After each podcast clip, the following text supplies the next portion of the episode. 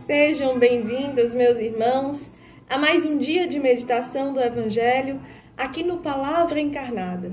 Hoje, dia 15 de fevereiro, quinta-feira, vamos meditar o Evangelho que se encontra no livro de São Lucas, capítulo 9, versículos do 22 ao 25. Antes, vamos clamar a presença do Espírito Santo para que seja Ele a conduzir a nossa leitura e meditação do Evangelho deste dia Estamos reunidos em nome do Pai, do Filho, do Espírito Santo. Amém. Vinde, Espírito Santo, enchei os corações dos vossos fiéis e acendei neles o fogo do vosso amor. Enviai, Senhor, o vosso Espírito, e tudo será criado, e renovareis a face da terra. Oremos. Ó Deus que instruístes os corações dos vossos fiéis, com a luz do Espírito Santo, Fazei que apreciemos retamente todas as coisas, segundo o mesmo Espírito, e gozemos sempre de Suas consolações. Por Cristo, Senhor nosso. Amém. Vamos então à leitura do Evangelho. Ele acrescentou: É necessário que o Filho do Homem padeça muitas coisas, seja rejeitado pelos anciãos, pelos príncipes dos sacerdotes e pelos escribas. É necessário que seja levado à morte e que ressuscite ao terceiro dia. Em seguida, dirigiu-se a todos: Se alguém quer vir após mim, renegue-se a si mesmo. Tome cada dia a sua cruz e siga-me. Porque quem quiser salvar a sua vida, irá perdê-la. Mas quem sacrificar a sua vida por amor de mim, irá salvá-la. Pois que aproveita ao homem ganhar o mundo inteiro, se vem a perder-se a si mesmo e se causa a sua própria ruína. Meus irmãos, hoje neste Evangelho, numa meditação feita à luz do carisma, nós gostaríamos de destacar dois seguintes pontos de meditação. Primeiro ponto de meditação que nós queremos aqui colocar é como Jesus ele é cuidadoso, ele é amoroso em preparar os seus discípulos para o que ele iria passar, para o que ele iria viver, para que isso não fosse sinal de escândalo, de contradição, aqueles que estavam todos os dias com ele, mas fosse sinal de uma fé amadurecida no segmento do Evangelho, no segmento do, dos ensinamentos que o próprio Cristo tinha gerado, tinha semeado em seus corações. Colocar essa meditação pode nos fazer pensar que os discípulos fracassaram, porque nós sabemos que ali quem esteve até o fim, de fato, não foram todos.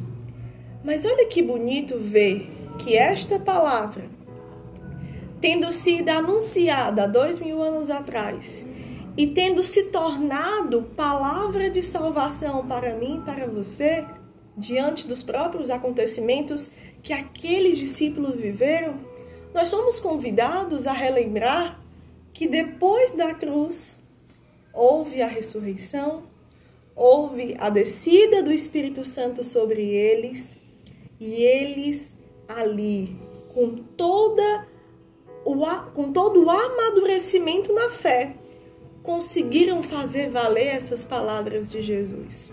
É como se o Senhor tivesse anunciado para gerar ali a conversão e aquela conversão não chegou no primeiro momento.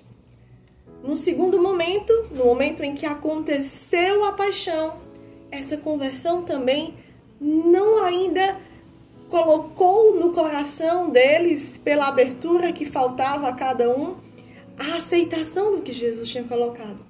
Mas em um terceiro momento, quando nós vemos a descida do Espírito Santo sobre Nossa Senhora e os apóstolos, todos aqueles que estavam reunidos assiduamente pela fraternidade, pela oração assídua, pela partilha do pão, de fato conseguiu-se colocar no coração deles como a vida de Jesus iria passar por tudo aquilo, para gerar o processo de salvação que eles precisaram.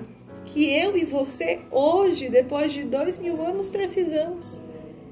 E como isso pode ser atualizado, então, para a nossa vida, dois mil anos depois?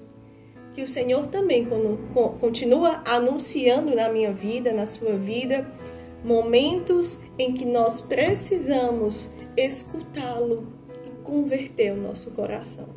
Momentos em que nós precisamos de uma aceitação daquilo que é um ato de fé. Os atos de fé na nossa caminhada são situações e momentos que não dá para explicar pela razão por que passamos.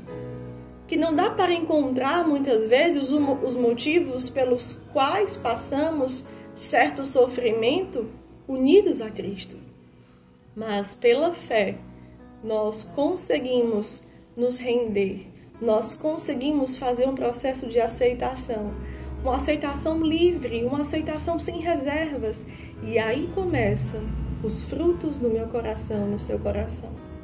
Aqueles apóstolos e discípulos cheios de parresia, cheios do Espírito Santo, no amor que se deram justamente porque viram, porque presenciaram, outros porque escutaram o que Jesus passou, eles tomaram para si essa responsabilidade de viver como Cristo. Que, à luz dessa primeira meditação, nós também façamos esse exercício. O Senhor anuncia na nossa caminhada, na nossa vida, momentos em que nós precisamos ter atos de fé. Nos abandonar nas mãos de Deus, nos desapegando das explicações humanas, das nossas razões particulares, para aderir àquilo que é anúncio de salvação na nossa caminhada. E aqui nós entramos exatamente no segundo ponto de meditação, porque na segunda parte desse evangelho, o Senhor, ele dá de fato uma condição. Se alguém quer vir após mim, ou seja, se alguém quer viver como eu vivo, renegue-se a si mesmo, tome cada dia a sua cruz e siga-me. Porque porque quem quiser salvar a sua vida irá perdê-la, mas quem sacrificar a sua vida por amor de mim irá salvá-la. Depois ele termina e conclui com uma reflexão: Pois de que adianta o homem ganhar o mundo inteiro se vir a perder a própria vida? Que o Senhor coloca de forma muito clara, eu e você que vamos nos apaixonando por ele, eu e você que vamos conhecendo os sentimentos dele, os pensamentos dele, conhecendo toda a bondade, toda a mansidão, toda a humildade, toda a benevolência, toda a coragem que sai do coração de Jesus, querendo viver como ele vive, precisamos também assumir uma vida com sacrifícios que nos traz a perfeita alegria. Nos traz a alegria da alma que vai transparecendo no nosso semblante, nas nossas atitudes coerentes, responsáveis, na nossa disposição de dar a vida, de doar a vida, dando-se a si mesmo nesses pequenos sacrifícios. O Senhor aqui quer nos ensinar, quer nos formar que o caminho, o segmento do Evangelho, o segmento de amor a Cristo, precisa ser traduzido em atos concretos. Vejamos como isso tem a ver com o nosso carisma quando nós anunciamos o nosso amor a Jesus abandonado, encarnado nos mais pobres, a nossa missão de amar, socorrer e evangelizar os pobres. Nós nos comprometemos porque precisamos despertar no nosso coração um combate à indiferença, um combate ao egoísmo e sermos forjados por Cristo, ainda que isso possa nos fazer abraçar sacrifícios, cruzes, situações particulares no caminho, de uma dedicação total. Quando vemos a vida de uma Santa Dulce dos pobres, de uma Santa Teresa de Calcutá, nós vemos uma vida cheia de sacrifícios. Mas vemos duas mulheres repletas de alegria, que viveu cada uma delas a sua missão pessoal, a sua vocação particular. E nós também trazendo para a nossa vida, nossa missão pessoal, nosso ministério, nosso estado de vida, também podemos proclamar que essa vida preenchida de sacrifícios nos dá muita alegria.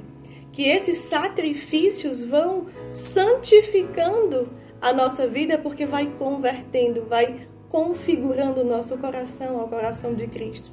E aí, mesmo com sacrifícios, nós vamos sentindo o sabor de uma vida que vai sendo uma vida doada, despojada, mas que está ganhando a vida eterna, que está perdendo um pouco de si para deixar Cristo ser vivo no nosso coração, no nosso semblante, no nosso olhar.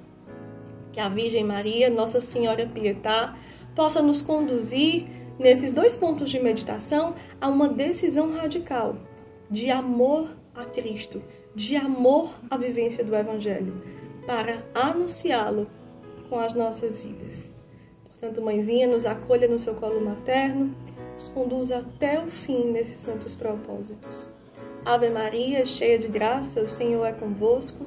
Bendita sois vós entre as mulheres, bendito é o fruto do vosso ventre, Jesus.